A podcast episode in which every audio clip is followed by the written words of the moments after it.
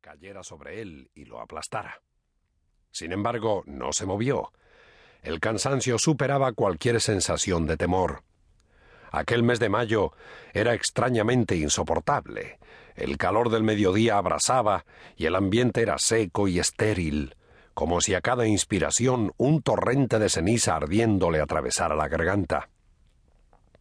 Aunque no era menos cierto que la noche anterior había traspasado todos los límites de la prudencia. La cena había sido excesiva y su medida de vino sobrepasó los niveles razonables. Y después Bien, no podía negar que la moza había valido la pena. Notó una ligera vibración entre sus muslos.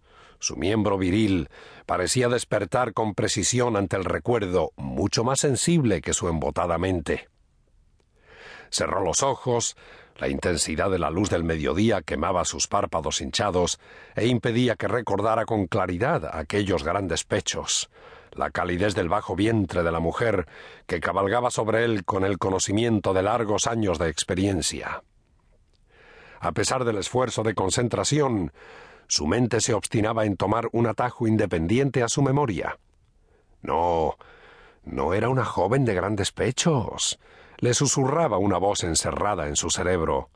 Era una vieja reseca, igual que el aire que respiras, marchita y ajada. El vino la convirtió en tu deseo, una infeliz vieja hambrienta que intentó robarte la bolsa. Martí de Biosca se levantó de un salto, con una agilidad impropia de su exceso de peso. Su redonda cara expresaba un manifiesto gesto de repugnancia. Era un hombre bajo, cosa que acentuaba aún más su obesidad, y, a unos metros de distancia, su imagen recordaba la forma de un tonel en movimiento. Parado en medio del camino, con expresión desorientada, era la patética representación de un ser extraviado incapaz de encontrar su destino. De repente, unas desagradables arcadas interrumpieron su instante de vacilación, obligándole a inclinarse aferrado al muro rocoso, con el cuerpo estremecido por violentos espasmos que le sacudían de lado a lado. Abstraído en su malestar, no percibió el ligero movimiento de una oscura silueta que retrocedía con rapidez, ocultándose hasta volver a la invisibilidad.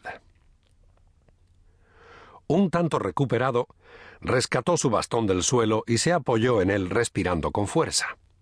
Nunca hubiera tenido que aceptar aquel encargo, pensó, ni por todo el oro del mundo. Pero estaba demasiado borracho para rechazar la oferta, la considerable bolsa que bailaba ante sus embotados ojos, y no podía olvidar que aquella semana había gastado mucho más de lo que poseía de forma estúpida e irresponsable. Una semana instalado en aquella posada de Pont de Bar, harto de andar y de huir, dispuesto a pasar unos días que se fueron alargando gracias a la buena comida y al excelente vino. Fue entonces, en aquel preciso momento, cuando se le acercó el forastero, cojeando, con una beatífica sonrisa en el rostro. Y le había creído, desde luego. Estaba tan borracho que hubiera confiado en el mismísimo Lucifer. ¿Y por qué no hacerlo ante el brillo de las monedas? Era un encargo sencillo, sin complicaciones. Simplemente tenía que hacer llegar un paquete a su destino. El forastero le había explicado que había sufrido un accidente, una aparatosa caída del caballo, con tan mala fortuna que se había roto el pie y se veía obligado a volver a casa. Llevaba un paquete que debía ser entregado con urgencia, y aquel estúpido percance alteraba todos sus planes. Pero. ¿Acaso sería posible que, a cambio de una generosa recompensa, le pudiera hacer aquel favor? Martí de Biosca respiró hondo.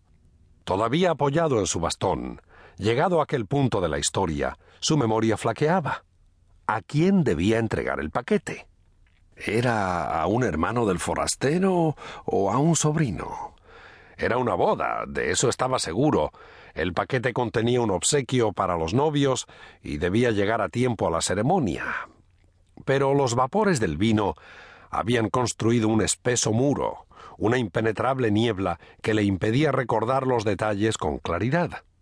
Al menos no había olvidado el lugar donde debía hacerse la entrega. Pero ¿A quién?